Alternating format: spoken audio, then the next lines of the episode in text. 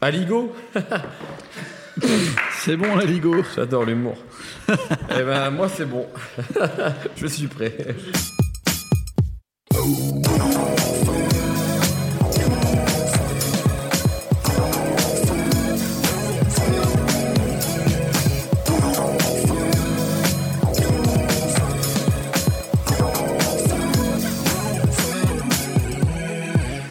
Bonjour, bonsoir à tous, c'est Mehdi Maizy et je suis très heureux de vous retrouver pour un nouvel épisode de No Fun, élu meilleur podcast francophone pour faire la vaisselle. À la base, on voulait faire une énième émission sur Young Thug et Future et parler de leurs derniers projets respectifs, Slime Language et Beast Mode True, avant de se dire que si l'on voulait parler du rap d'Atlanta d'aujourd'hui, c'est vers toute une nouvelle génération qu'il faut se tourner. Lil Baby, bien sûr, qui a déjà connu les sommets du Billboard grâce à Yes Indeed en featuring avec Drake, mais également son pote Gunna ou encore Young Nuddy qui a récemment sorti l'excellent Slime Ball Tree. On en parle aujourd'hui avec Nicolas Pellion, Salut tout le monde. Aurélien Chapuis, et qui est le Captain Nemo, Salut. et Raphaël Lacruz. Salut tout le monde, salut Mehdi. Lil Baby, Gunna, Young Nuddy, Atlanta dans nos fun, c'est parti.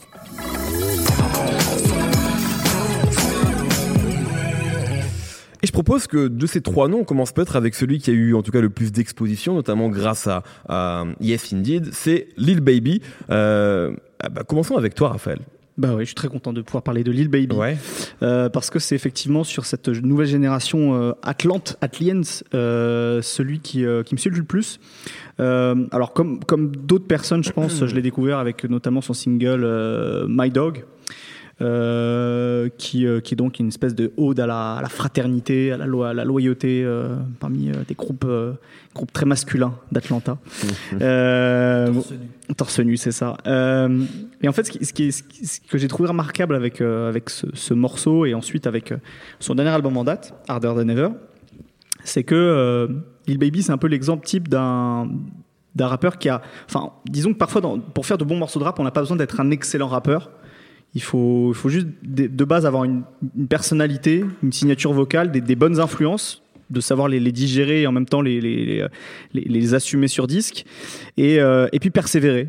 euh, pour, euh, pour, pour finalement créer, créer son propre univers et je pense que c'est ce qu'a réussi à faire Lil Baby sachant que pour le coup lui à la base il voulait enfin il voulait je sais pas s'il voulait pas rapper mais disons que c'était pas son objectif premier c'était une petite frappe locale un mec, un mec un mec qui vendait de la drogue etc et euh, parce que c'est un mec justement qui comme je le disais qui a une personnalité qui est un peu flamboyant euh, il a été repéré par Coach K c'est à une époque, je crois, où Lil Baby traînait beaucoup avec, euh, dans les studios avec Young Thug, etc.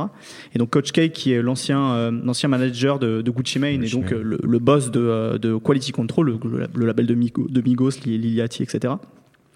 Il lui, a, il, lui a, il lui a longtemps cassé les pieds en fait pour, pour le signer, pour lui dire mais t'as as un potentiel, euh, vraiment on pourrait faire un truc. Et euh, en, fait après un passage en prison en 2016, euh, finalement il s'est décidé à, se lancer, Lil Baby. Alors d'ailleurs, ça peut paraître un nom un peu ridicule. Je pense que c'est bien de faire une petite parenthèse parce qu'en fait, il a toujours traîné avec des, des mecs beaucoup plus vieux que lui. Et donc du coup, tout le monde lui disait, mais toi, t'es un petit bébé en fait, tu vois. Donc euh, donc c'est là d'où vient ce nom qui peut paraître euh, parfois euh, parfois un peu bête, quoi. Lil Baby, petit bébé. Et donc voilà, comme je le disais. Il a persévéré parce qu'en 2017, il a sorti mine de rien quatre, euh, quatre mixtapes, Euh, une, une qui était en commun avec, euh, avec le rappeur Marlo, mais sinon que, que des trucs, que des trucs en solo. Et ce qui est intéressant, c'est que effectivement, on, sent qu'il a, qu'il a digéré cette influence de Young Thug dans sa manière de rapper, avec cette espèce de de rap chantonné ou de chant rappé, on sait, on sait plus trop maintenant, avec un, léger filet d'autotune. Mais il a aussi d'autres influences qu'on entend dans sa musique, notamment Kevin Gates. Il y a notamment un morceau sur son album euh, qui s'appelle Leaked, où euh, on sent vraiment l'influence euh, du Kevin Gates qui a été chercher des, des mélodies un peu country euh, sur son album Isla. Et puis il y a une autre influence importante, c'est euh, Starlito, euh, qu'on a également sur Harder Than Ever, euh, sur le morceau exotique. Et je crois qu'un jour, Nico, alors je sais plus si c'était dans, dans nos fun ou dans d'autres euh, d'autres contenus qu'on a, qu'on a créés, tu avais, parlé de l'insularité de certains rappeurs. Et justement, en, disant, en, parlant de, de, de Starlito, tu avais dit que il y, a, il y a ce côté un peu très insulaire, très, très solitaire chez lui, qu'il est, il est jamais meilleur que quand il suffit à lui-même. Et Lil Baby, on, on ressent un petit peu ça dans Harder Than Ever parce que effectivement, il y a un single avec Drake, qui est Yes Indeed, il y a un morceau avec, euh, alors je sais plus si c'est avec Migos au complet ou juste Quavo ou Offset, je sais plus trop. De toute façon, Migos, de toute façon, on sait tous que Migos, euh, c'est un rappeur solo. Euh, et, et en fait, c'est les morceaux, je trouve, qui fonctionnent le moins. Parce que, euh, parce que il commence à, il commence vraiment, je trouve, à, avoir sa propre signature musicale. Et il y a une rupture, par exemple, Yann Sydney, là, c'est le, le, le, single a mis du temps, mais il cartonne vraiment aux États-Unis. Euh, mais je trouve que ça fonctionne pas du tout, moi. J'aime pas du tout la manière dont, euh, euh, dont Lil Baby essaye finalement de, de bomber le torse parce qu'il y a Drake sur le morceau. Hmm.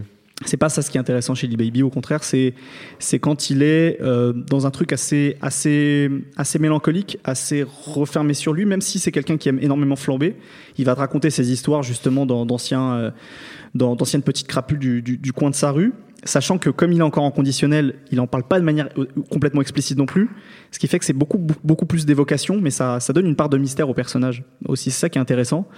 Euh, mais en même temps, dans cette manière d'évoquer les choses, euh, il y, a, y, a, des images qui sont intéressantes chez lui, notamment sur le fait de, l'usage de drogue qui est pas de manière récréative chez lui, mais justement pour essayer d'oublier certaines choses qu'il a vues. Euh, il y, a, y, a, notamment un de ses potes qui, s'est fait tuer. Il en parle dans un morceau qui s'appelle qui Fit In, et il raconte aussi la vengeance en fait, l'espèce de chevauchée de vengeance qu'ils ont fait en pleine nuit pour le venger sur sur une bande rivale quoi. Il y, a, aussi le fait que, par exemple, à un moment, il, parle de, dormir avec un schlass sous l'oreiller. Ce genre de, de, petits détails, en fait, qui fait que tu sens que le mec a, a, un vécu et en même temps, il peut, il peut pas non plus complètement encore faire le, faire le, faire le malin et ça, ça donne un peu une part de mystère, comme je le disais. Euh, et puis voilà, il y a, y a, surtout un truc très, très fort chez lui, au-delà de My Dog, c'est ce sentiment d'appartenance. En fait, il y, a, toujours ce truc-là. Il y a un autre morceau, genre je sais plus dans lequel c'est, où il dit en gros, euh, euh, je serais lié à, mes, potes parce que euh, pendant des années où on était en galère, on, on, on s'échangeait nos fringues, quoi, en gros. Donc il y a toujours ces espèces de petits détails comme ça qui sont hyper, cool chez lui. Et puis ouais, comme je le disais, c'est un peu un héritier de Young Thug. Alors des fois il y a, y a des mèmes sur internet, je sais pas si vous avez déjà vu pour montrer que qu'un rappeur a été hyper influent. En fait, ils prennent le, le personnage de Cell Mmh. Dans, euh, dans Dragon Ball, ils montrent les petits, les petits, les tout petits sels qui sont, qui sont des espèces de petits versions en bébé, euh, bébé bleu de, de sel. Il y a un petit peu de ça chez, chez Lil Baby, peut-être aussi chez Gunna, mais ça je laisserai, je laisserai, je laisserai Nico peut-être développer là-dessus, où on sent vraiment les héritiers de Young Thug, c'est-à-dire des, des voix qui sont assez aiguës avec ce truc hyper chanté. Sauf que chez Lil Baby, il n'y a pas euh, le côté imprévisible de Young Thug dans, sa, dans les placements, dans, dans les intonations, où d'un seul coup, Young Thug, il parle dans les aigus, il redescend, etc. C'est un trappeur plus classique. Exactement. Et même d'ailleurs, dans, dans, dans, dans, dans son apparence, c'est un mec qui. Tout à fait. Tu pourrais, la limite, il s'habille comme, plus comme un rappeur français, tu vois. Mmh. Il va avoir des espèces de polo euh, EA7, ce genre de truc, tu vois, ou Gucci machin, mais c'est pas du tout les. les... C'est pas un mec avec des, des cheveux fluo, des dreads, des trucs, des machins. Il a, il a vraiment un style beaucoup plus classique ce qui peut être ennuyant peut-être pour certaines personnes en se disant bon en fait lui il a, il a rien de spécial. Et en même temps je pense que ça peut aussi amener d'autres personnes justement qui trouvent ce genre de rappeur trop exubérant euh, surtout avec toute la génération des SoundCloud rappeurs là qui sont arrivés et qui ressemblent à des ressemblent à des phénomènes de foire de se dire ah, en fait peut-être que lui il est intéressant parce qu'il est mmh. peut-être peu, il a un côté plus terre à terre quoi. Euh, donc voilà tout ça fait que vraiment ce, ce, ce type je le trouve euh, je trouve qu'il a, il a un très bon potentiel surtout le, la marge de progression qu'il a eu depuis euh, depuis tout ce temps.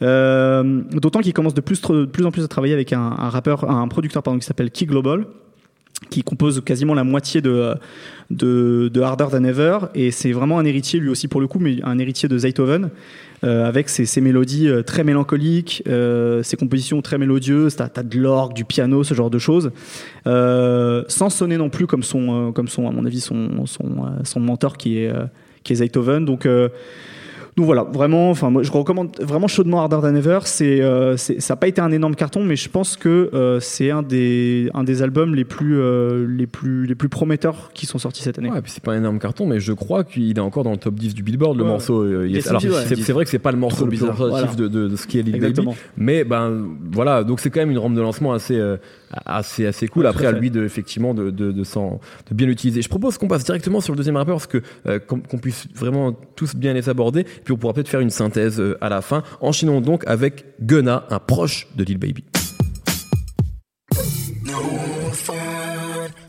Nico, donc toi sur, euh, sur Gunna, qu'est-ce que tu veux nous, nous dire sur cet individu? Bah, euh, Raph a commencé à le dire, il y a un truc qu'il faut avouer tout de suite.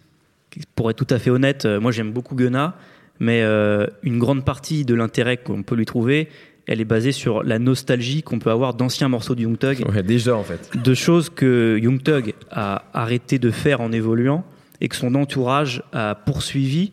Alors son entourage, c'est des rappeurs qui sont, comme le disait Raph, euh, nettement moins majestueux, on va dire, mais euh, qui sont capables de, de, de tirer parti de leurs quelques qualités. Et du coup, euh, euh, voilà, si on est nostalgique de certaines périodes de Young Thug qui n'existent plus aujourd'hui, ces mecs-là sont capables de poursuivre ça sans aller aussi haut que lui, mais voilà, de, donner un peu une, euh, c'est un peu une Madeleine de Proust en fait, ces rappeurs-là. Et je pense que Gunna tout particulièrement. Il y a eu une époque où Gunna est rentré dans l'entourage de Young Thug. En fait, pour, la petite histoire, Gunna, en fait, c'est le neveu d'un mec qui s'appelle Troop, euh, qui était un ami de Young Thug et qui est décédé, parce que c'est lui qui a inspiré la chanson King Troop de Young Thug, que Young Thug a écrit après la mort de, de Troop, donc. Et donc, il a présenté Gunna à Young Thug, il lui a mis dans les pattes même. Il lui a dit voilà, ça c'est mon neveu, il veut rapper, euh, donc il vient en studio avec toi et euh, t'as rien à dire, quoi. Et, euh, et en fait, Gunna euh, a observé Young Thug travailler à l'époque où Young Thug enregistrait Barter Six, les Slime Season et tout ce qui a été les leaks des morceaux Les qui 100 sont jamais sortis. C'est ça, les euh. 200 ou 300 morceaux qui sont sortis. C'est-à-dire, c'est euh, à une époque où Young Thug travaille comme euh, travaillait Lil Wayne avant lui, Mm. comme travaillent euh, beaucoup d'artistes de reggae et de dancehall. C'est-à-dire que le l'ingé son lance une prod en boucle comme un redeem.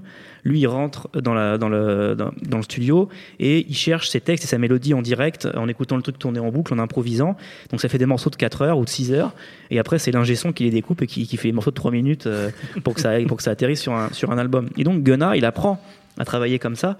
Et euh, c'est vrai que ça donne du coup beaucoup de points communs avec ce que fait Young Thug à cette époque-là, notamment euh, parce qu'il travaille comme euh, ces caribéens euh, du, du reggae ou du dancehall, et bah on va entendre des mélodies, des accents qui font très caribéens. Alors, je sais que Young Thug, il est d'origine haïtienne. Gunna, j'en ai aucune idée. Donc, je sais pas si ça lui vient de là ou si c'est vraiment dans l'imitation de Young Thug. Il a même récupéré des Mmh. accents qui, des fois, ressortent chez Young Thug. Mais en tout cas, on entend ça aussi chez lui. Et, euh, et ce, qui est, ce, qui est, ce qui est intéressant, c'est que à l'époque où Young Thug euh, travaille, commence à travailler comme ça, euh, il, travaille avec un, il commence à travailler avec un producteur qui s'appelle Wheezy et qui va être euh, en gros le producteur qui va donner le son de Gunna aussi. Euh, Wheezy, en fait, son, son, son surnom vient d'un mot anglais qui, s'appelle- qui est intraduisible en, en français, en fait, qui, c'est, qui est wheezing, et qui est en fait le, le mot qu'utilisent les Américains et les anglophones pour, euh, pour parler du son que font les asthmatiques quand ils respirent, en fait. Cette espèce de sifflement Ah oui, de la gorge quand l'air est coincé. Et euh, parce que lui, ses productions, ce qui l'intéresse, c'est de créer en fait cette sensation d'étouffement. Euh, si, en fait, tous ceux qui ont écouté Barter Six, Mhm. je pense que c'est là qu'ils ont découvert Wheezy. Euh, fait. lui, il adore en fait avoir cette espèce de boulimie de filtre dans tous les sens pour créer en fait une distance dans la production, donner l'impression qu'on est sous l'eau quand on l'écoute, euh, que qu'on a plus d'air euh, et que voilà que Bah, le côté aquatique dont tu as beaucoup parlé Le quand côté tu parles de aquatique, complète- Six complètement. fois, ouais. Et c'est vrai que du coup, Gunna, en travaillant essentiellement avec Wheezy, s'est complètement engouffré dans, dans ce truc-là.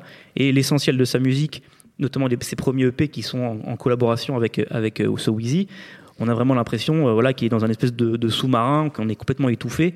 Moi, à mon avis, c'est c'est un son que Wheezy fait en essayant euh, euh, d'imiter Mike Will à l'époque de Pluto notamment, les morceaux comme Turn on the Light, où euh, avec des filtres, il fait passer la mélodie en haut, en bas, etc. Et euh, en essayant de le faire, en n'arrivant pas tellement à le faire, il a, il a un peu voilà, créé son, sa, patte, sa patte comme ça, un peu comme on joue au téléphone arabe. Il a voulu le refaire, il a un peu modifié Mmh. en réduisant. Sur un accident, il a trouvé son ça, style, ouais. quoi. ouais, ouais. Et, euh, et ce qui est drôle, c'est que euh, sur, je pense aussi sur les accidents, il y, a, il y a des fois des détails dans le fond de ses prods euh, qui sont hyper, qui sont hyper étranges. Euh, là, il y a un morceau qui est produit par lui, donc sur Drip Season 3, euh, qui est l'album sorti cette année de, de Gunna, qui a un morceau qui s'appelle Toast Up à la fin, où on entend une cornemuse, mais genre au fin fond du truc, et la cornemuse ne sort que par l'oreille gauche. euh, de... Donc c'est hyper bizarre. On a vraiment l'impression d'être sous l'eau et qu'à la surface il y a une, une quelqu'un qui joue la cornemuse, tu vois. Et c'est plein de petits détails comme ça qui font qu'il y a un truc un peu, un peu hypnotisant et un peu captivant euh, dans les dans les albums en général produits par Wheezy. Et là, en fait, Drip Season, euh, Wheezy est très peu dessus. La majorité des titres sont produits par Metro Boomin en fait.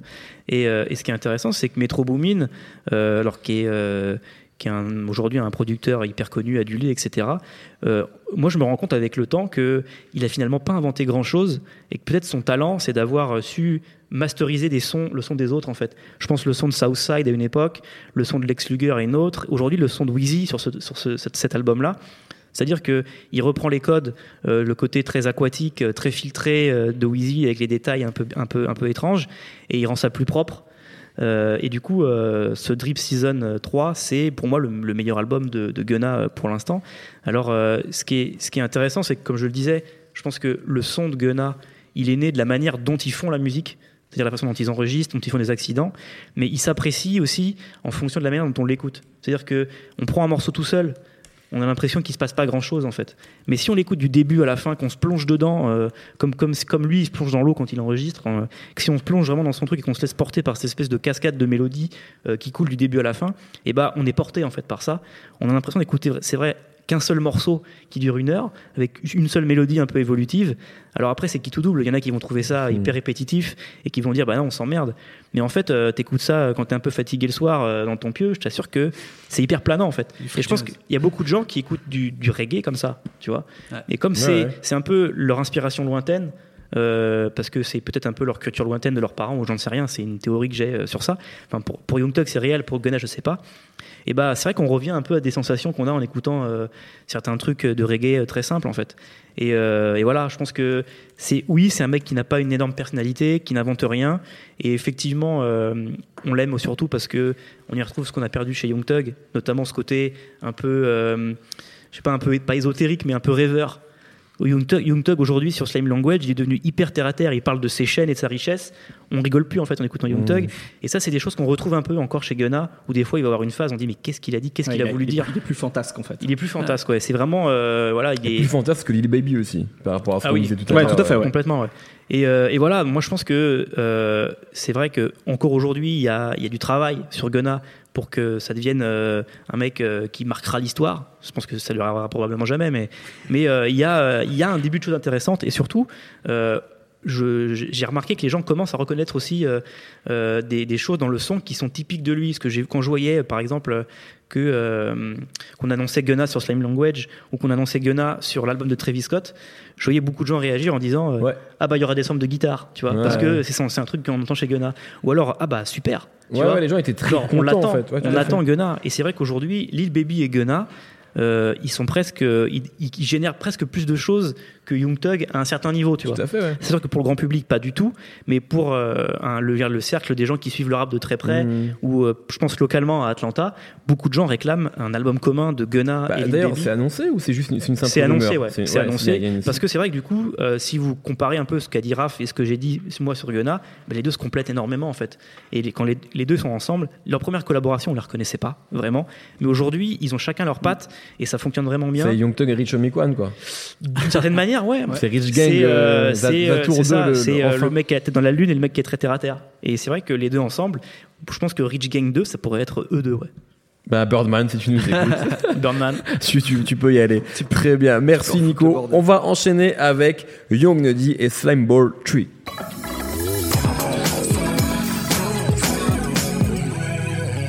Nemo. Young Nuddy qui vient de sortir relativement récemment Ouais. son dernier projet en date, Slime Ball 3. Donc pour, je le dis à la Nemo. Oui, Ça- tu peux. Slim Ball 3. Slim Ball 3. Slim Ball. Euh, et ben, Young Nuddy, c'est un petit peu différent des, des deux rappeurs dont on vient de parler. Il n'a pas une filiation euh, vraiment réelle, peut-être plus euh, parmi les, les, les, les gangsters, les Kaira, euh, les gangs en fait, euh, du côté de la zone 6 de l'Est de l'Atlanta de l'Est en fait. Euh, donc c'est peut-être plus des mecs comme Gucci Mane. On retrouve un petit peu ce côté cartoonesque en fait. C'est-à-dire sur ses pochettes, c'est la poupée Chucky un peu avec des cicatrices complètement tarées. Il est vraiment dans cette dans, dans, dans cette dynastie un peu de, de rappeurs euh, d'Atlanta qui sont hyper durs, qui parlent de rue, de meurtre, de tuer des gens salement, euh, tout en ayant un côté un peu euh, comme si c'était dans un, dans un dessin animé de Tex Avery, quoi. C'est-à-dire que tu, tu tues des gens, il y a du sang partout, mais euh, ça fait peut-être du ketchup, c'est un peu rigolo, on va faire des blagues comme ça. Young Noddy, vient vraiment de là, de son PDE gang, et sa deuxième vraie affiliation, en fait, là, comment il s'est fait connaître, c'est que c'est le cousin de sang de 21 Savage. Et donc, ils ont commencé ensemble à faire euh, des morceaux, sachant que, comme on a parlé là de Gunna et Lil Baby, finalement, euh, 21 Savage et Young Noddy n'ont pas vraiment du tout le même style de, de, de rap. D'ailleurs, moi, 21 Savage, j'ai jamais été un grand fan à la base de ce côté un peu mortuaire, euh, hyper simple, un peu genre, euh, c'est le croque-mort qui vient et qui te dit il est 3h04, tout le monde est mort, et maintenant on va faire autre chose. Alors que Young Nuddy, il avait ce côté un peu genre, euh, un peu voix de, de, de cartoon qui va dans tous les sens, donc ça, se- ça se complétait bien. Ton côté BD encore. Ouais, un petit peu, ouais. C'est pour ça que je préfère ce, ce genre de personnage. Et je trouve que ça rentre en plus dans une, euh, dans, dans une nouvelle mouvance un petit peu. euh, donc si Young Nudy est à Atlanta, un peu ce que aussi Grido est à Los Angeles et Valley est à Chicago, c'est des rappeurs qui sont un peu dans une sorte de mumble rap un peu bizarre, un peu protoïforme. On sait pas trop à quel moment ils utilisent euh, l'autotune, à quel moment c'est leur vraie voix, tellement leur voix a l'air bizarre. On a l'impression qu'ils mangent en même temps qu'ils rappent. Euh, Young Nudy, il y a des morceaux carrément, on a l'impression qu'il est en train de te parler, puis d'un coup non, en fait t'as l'impression que le morceau il a commencé, que t'as un couplet qui part, qui est un peu bizarre. Euh, euh, je trouve ces, trois pôles là un peu euh, aussi Guido, Valley et Young Nudy, on en a parlé assez régulièrement. Déjà dans No Fun, ils, sont en train d'inventer un peu un nouveau style un peu bizarre euh, qui va aussi de pair pour Young Nudy avec sa relation avec Pierre Bourne. Parce que donc surtout sur euh, Slime Ball 1 et 2 et 3, 1 et 2 pardon, c'était déjà Pierre Bourne qui prenait on va dire la grande part des, des, productions avec Richie Souf Puis New Dylan aussi. un petit peu et surtout voilà surtout le projet New Dylan qui est à mon avis son projet le, plus important euh, qui est sorti en fin d'année euh, 2017 euh, qui est pour moi son véritable album où Pierre Bourne produit quasiment tout. Et, euh, et là on sent que Young Nudy a vraiment voulu créer quelque chose de plus intimiste dans les paroles. Il dit des choses un petit peu moins genre euh, rue juste dur et un peu débile euh, d'Atlanta on va dire. Donc euh, c'est peut-être son projet le plus important. Là sur Slime Ball 3 euh, Pierre Bourne est absent parce que forcément il a bossé beaucoup sur le projet de Playboy Carty sur lequel on retrouve euh, Young Nudy d'ailleurs. Euh, mais là il y a juste le premier morceau qui est de Pierre Bourne et c'est là qu'on que on voit que c'est intéressant. Il n'y a aucun featuring par rapport aux autres projets où souvent c'était les featuring qui amenaient un petit peu d'exposition à Young Nudy là on sent que il est tout seul euh, dans son écriture, dans sa façon de récupérer les, sons. Et c'est là qu'on voit que la qualité d'écoute de Young Nudy est hyper importante, parce que tous les, les beats sont, bien choisis. Et même s'il y a moins de cohérence que sur un produit comme euh, un projet comme Nudy Land, on sent que en fait euh, la cohérence elle se fait par rapport au choix de beats qu'il fait, comment il les agence et ce qu'il va faire dessus. Même sur les prods de Pierre Bourne, où par exemple tout a été un peu fait pour que un Playboy Carty fasse des, des petites ritournelles en boucle, répéter 15 fois le même, euh, le même mot. Young Nudy, il va pas du tout l'aborder de la même façon. C'est-à-dire que des fois, c'est le même type de production, mais il va l'amener avec un côté un peu genre, euh, je sais pas, il fait traîner des mots, il te raconte une petite histoire, et en même temps, d'un coup, il passe complètement sur autre chose. C'est beaucoup plus euh, euh, vivant. Euh, T'as l'impression que c'est tout le temps un peu en train de, de te surprendre, là où Playboy Carty est plus sur quelque chose de répétition, de presque musique électronique, de presque techno, en fait. Donc Young Nudy, je trouve qu'il a vraiment ce côté de de, de tout ce que moi j'ai toujours aimé dans le rap d'Atlanta, c'est-à-dire les personnages un peu plus gros que la vie à la Gucci Mane, euh, qui te racontent des histoires bizarres et qui vont inventer des flots euh, plus ou moins étranges tout en parlant de genre j'ai enterré au moins 50 cadavres et peut-être qu'ils vont ressortir ce soir mais je leur mettrai un nez rouge. Tu vois, il y a un peu ce côté-là euh, dont, dont parlait aussi euh, Nico juste avant sur euh, ce qu'on aimait chez Young Thug, qu'on retrouve un petit peu chez Gunna, mais chez Gunna c'est quand même euh, peut-être plus, on va dire, euh, coloré, un petit peu moins gangster. Là, Young nous dit c'est comme un petit peu 21 Savage, c'est des choses avec beaucoup de fantômes, beaucoup de gens morts. Ouais. Euh, même s'il essaye de sortir de ça, il y a quand même un truc euh, très gang, euh, très très dur dans l'ensemble. Euh, je pense qu'il faut il faut se faire une petite compilation des trois Slime Ball, euh, ainsi surtout écouter New Dylan dans son ensemble parce que c'est son projet le plus important pour voir qu'il y a une grosse progression qui se fait sur moins de deux ans parce que là on parle quand même de cinq projets en deux ans. hein. C'est encore un mec qui a sorti son premier projet à la fin de l'année 2016. Donc euh, comme les deux autres dont on a parlé, c'est des gens qui ont enfin qui ont fait une progression assez exemplaire en très peu de temps. Et je trouve que peut-être qu'il est trop compliqué, mais le fait qu'on le retrouve sur des, albums comme celui de Playboy Carty, qu'il est un projet possible avec Pierre Bourne entièrement à la production bientôt, et qu'il est euh, 21 Savage en cousin, il part en tournée avec euh, 21 d'ailleurs, régulièrement, je pense que ça peut lui amener une exposition qui permet de rentrer dans son univers, qui pour l'instant est très compliqué, et peut-être plus pour les énormes fans de rap et surtout d'Atlanta, mais qui, à mon avis, peut vraiment euh, progresser et amener peut-être une nouvelle façon de voir euh, ce rap euh, rue et très dur d'Atlanta sur les prochaines années. Très bien, merci beaucoup Nemo. Merci à vous trois pour avoir présenté ces, euh, ces artistes-là, sachant peut-être que j'ai peut-être l'impression que Lil Baby et Gunna sont peut-être un peu en avance effectivement en termes de notoriété aujourd'hui. Ouais, Mais euh, on parle de plus en plus de Young Gunny, notamment du dernier projet. J'ai vu notamment beaucoup de producteurs aussi en France. En pareil, je pense notamment à Midsizer qui a, qui a été très élogieux. Et qui a produit un morceau sur le Slime Ball One, Mike Ah. Ouais, il faisait partie des, des producteurs. euh, Je dis Mad Sizer. Mike Sizer Ah, sur Slime. Ball One. non, c'est Myth. Le copain Myth, il avait produit. ouais. C'est d'ailleurs lui qui m'en avait parlé la première fois avec l'équipe de. Je crois que c'était encore scouté par Brodinski cette affaire. Ok, très bien. Euh, L'heure des coups de cœur en lien ou pas avec ces artistes-là. Commençons peut-être avec toi, Raphaël, qui a commencé tout à l'heure? Euh, bah, on va rester à Atlanta, un artiste qui est un peu plus établi, qui lui a quitté le rap. Alors c'est marrant puisque l'histoire raconte qu'il faisait des, des, des battle rap à l'époque et qu'il a rencontré Young Thug justement lors d'un de ses battles. C'est c'est Black, euh, donc qui aujourd'hui fait plutôt du R&B, Ouais. euh, qui a sorti Free Black il y a quelques temps, qui doit sortir un nouveau projet d'ici la fin de l'année. Il a sorti déjà plusieurs euh, plusieurs euh, singles cette année, Cutting Tie, Switch, Nonchalant et puis surtout euh, On the Way euh, avec Khalid et Ty Dolla Sign, un morceau produit par 1985 de Division. Donc autant vous dire que je suis absolument fan de ce morceau. Donc voilà, en tout cas, je trouve que Black il prend il prend de plus en plus de, de confiance, notamment dans, il maîtrise de plus en plus sa voix. Parfois, ça pouvait être un peu un peu limité, je trouvais vocalement. Là, je trouve que il arrive de, plus en plus à, mieux interpréter ses, chansons. C'est du R&B généralement assez romantique. Et puis depuis qu'il est papa aussi, il a, beaucoup d'interrogations existentielles. Donc j'ai- j'aime beaucoup les derniers extraits de Black. Nico. Eh ben moi, c'est un mec qui aujourd'hui fait un peu vétéran alors qu'il n'est pas là depuis si longtemps que ça. C'est Pee-Wee Longway. Euh, si vous le connaissez pas, euh, il traînait avec Young Thug à une époque. euh, aujourd'hui, il est tout seul. Euh, et si vous le connaissez pas, il faut écouter son album Mr. Blue Benjamins, qui est pour moi son, son meilleur projet. Et cette année, il a sorti Spaghetti Factory avec une pochette. On voit son visage sortir d'une assiette de spaghetti. Et juste pour la pochette, pochette. ça, ça vaut le coup de, voilà, de télécharger cette mixtape. Nemo. Alors là, on a beaucoup parlé des nouveaux talents euh, de la scène d'Atlanta. Moi, il y a une autre scène en ce moment que je trouve florissante. Enfin, je suis pas le seul, hein, mais euh, c'est la scène de Floride qui est hyper chaude, avec des, des, des jeunes enfants qui, qui parlent aussi de beaucoup de violence, euh, dont Glock 9, dont euh, YNW euh, Melly, qui ont tous les deux sorti un album il y a peu de temps.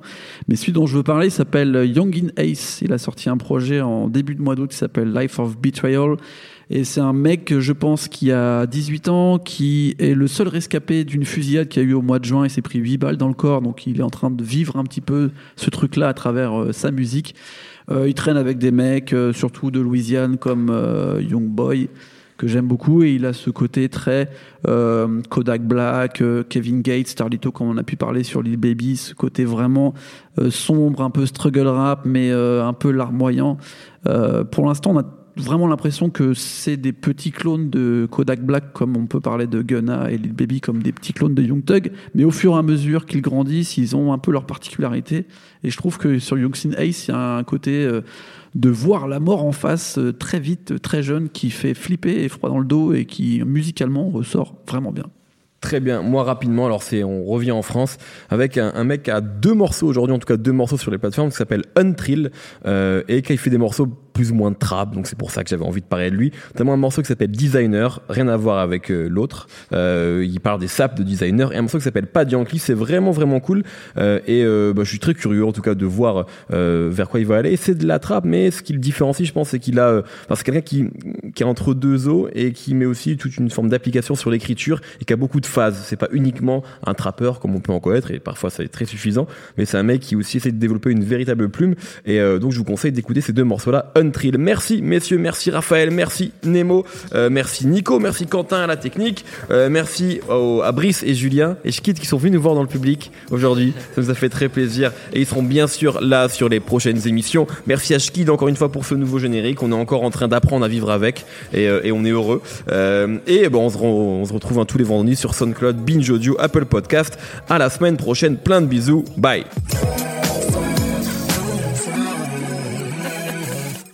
Binge.